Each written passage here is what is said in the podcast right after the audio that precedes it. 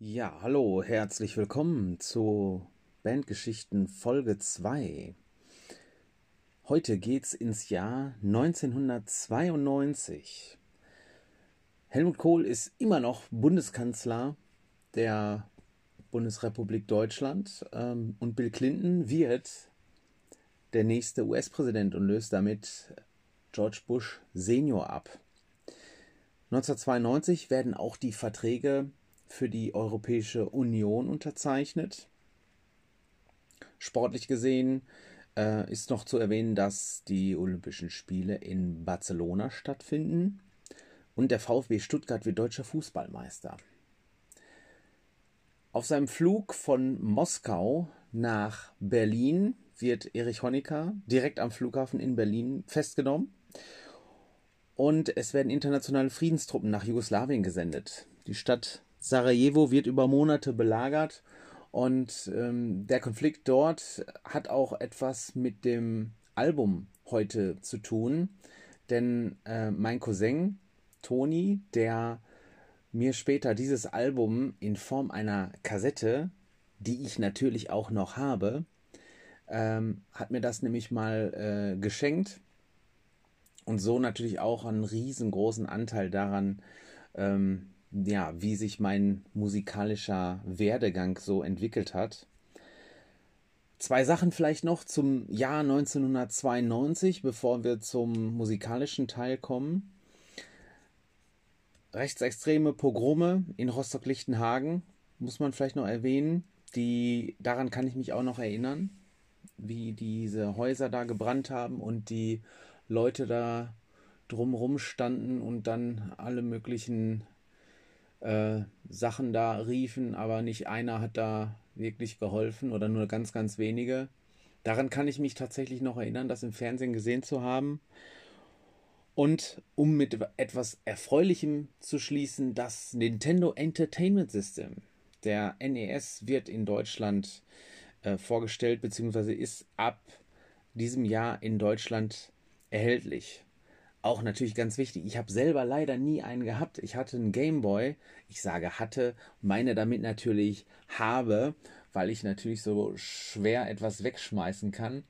Aber äh, ein Kumpel aus meiner Straße, mit dem ich früher mal zusammen war, der hatte eben den äh, NES und später auch den Super NES und da haben wir uns natürlich immer so zum Zocken getroffen. Das war immer eigentlich ganz cool. Ja, und um vielleicht jetzt schon mal die Kurve zum musikalischen zu kriegen, 1992 war auch das Gründungsjahr unter anderem von Ed Guy, deutsche Metalband, die immer noch unterwegs sind, immer noch coole Musik machen, Fettes Brot und Wu-Tang Clan. Musikalisch eine ganz andere Richtung, aber auch beide Hip-Hop-Formationen sozusagen habe ich mir hin und wieder einmal zu Gemüte geführt. Ja, so viel erstmal zum Jahr 1992 und jetzt kommen wir endlich zu dem Album und der Band, um die es heute eigentlich gehen soll.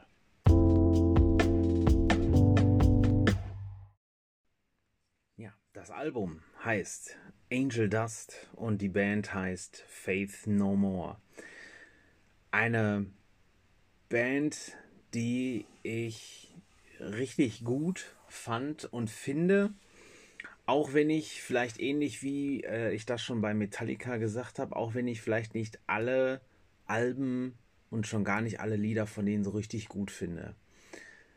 Die Band zeichnet sich vor allen Dingen eben dadurch aus, dass sie einfach auch mit zu den Gründern und den Meilensteinen des Crossovers gehört. Die haben einfach so einen richtig schönen neuen Sound kreiert, der sich vielleicht gar nicht so sehr einem Genre richtig zuordnen lässt.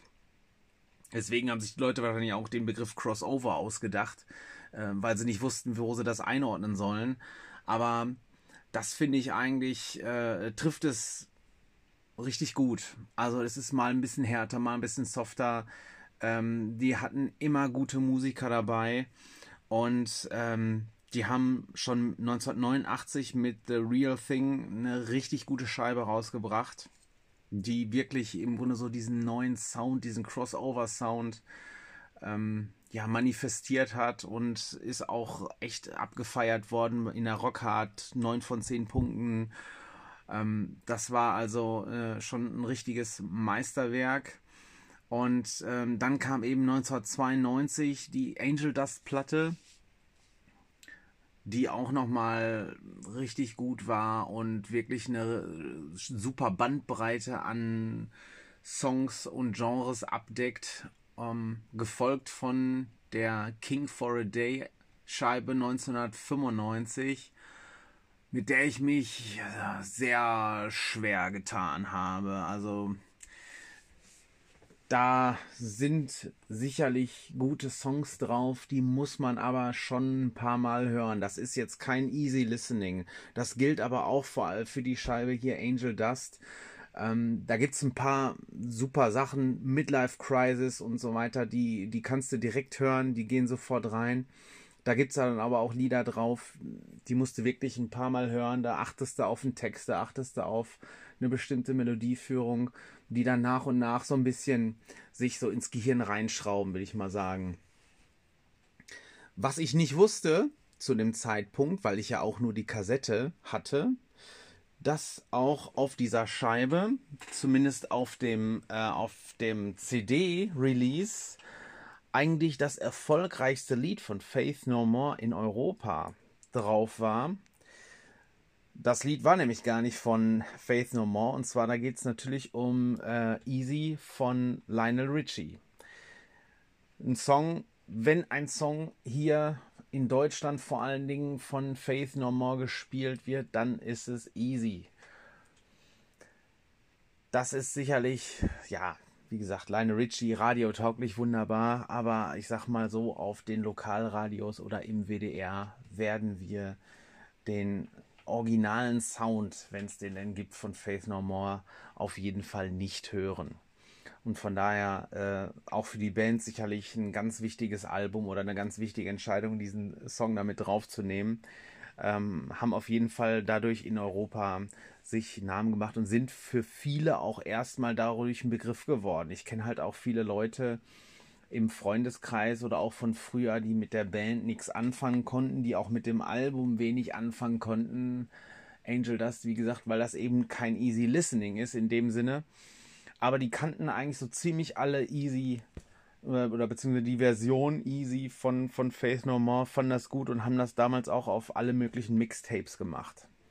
Das war ja noch so die Zeit, wo man sich eher so Kassetten aufgenommen hat. Ich hatte ja auch schon mal gesagt, CD-mäßig bin ich ein bisschen später dran gewesen. Ähm, das ging dann eigentlich relativ schnell, wo die ersten Brenner dann ähm, erschwinglicher wurden, hat man sich dann schöne CDs sozusagen gebrannt.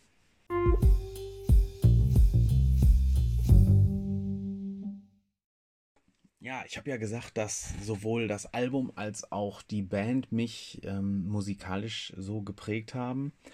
Und ähm, ich zu der Zeit ja auch ähm, angefangen habe, Gitarre zu spielen. Da müsste auch so 94, 95 gewesen sein.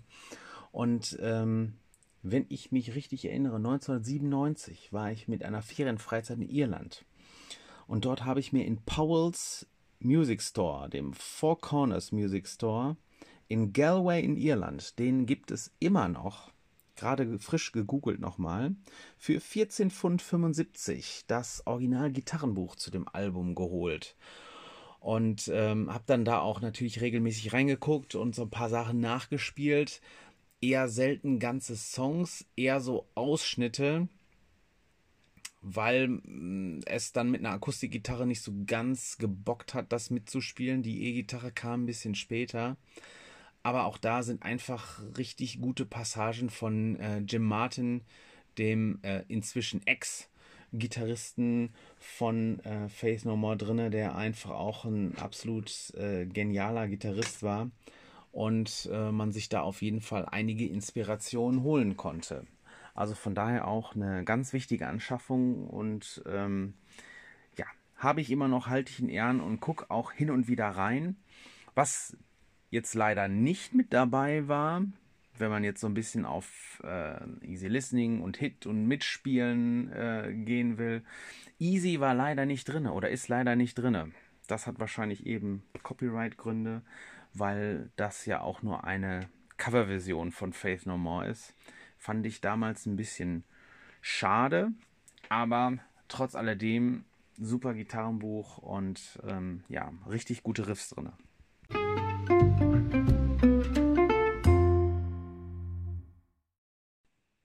Vielleicht gucken wir gerade nochmal, wie es dann weiterging. Ich hatte ja schon gesagt, nach Angel Dust kam 95 King for a Day, Fool for a Lifetime. Für mich persönlich ein schwieriges Album. Ich habe es mir gekauft. Ich habe es auch ein paar Mal gehört, aber da ist mir wirklich jetzt nicht so wirklich was ähm, im Gedächtnis geblieben. 97 dann Album of the Year habe ich mir auch gekauft.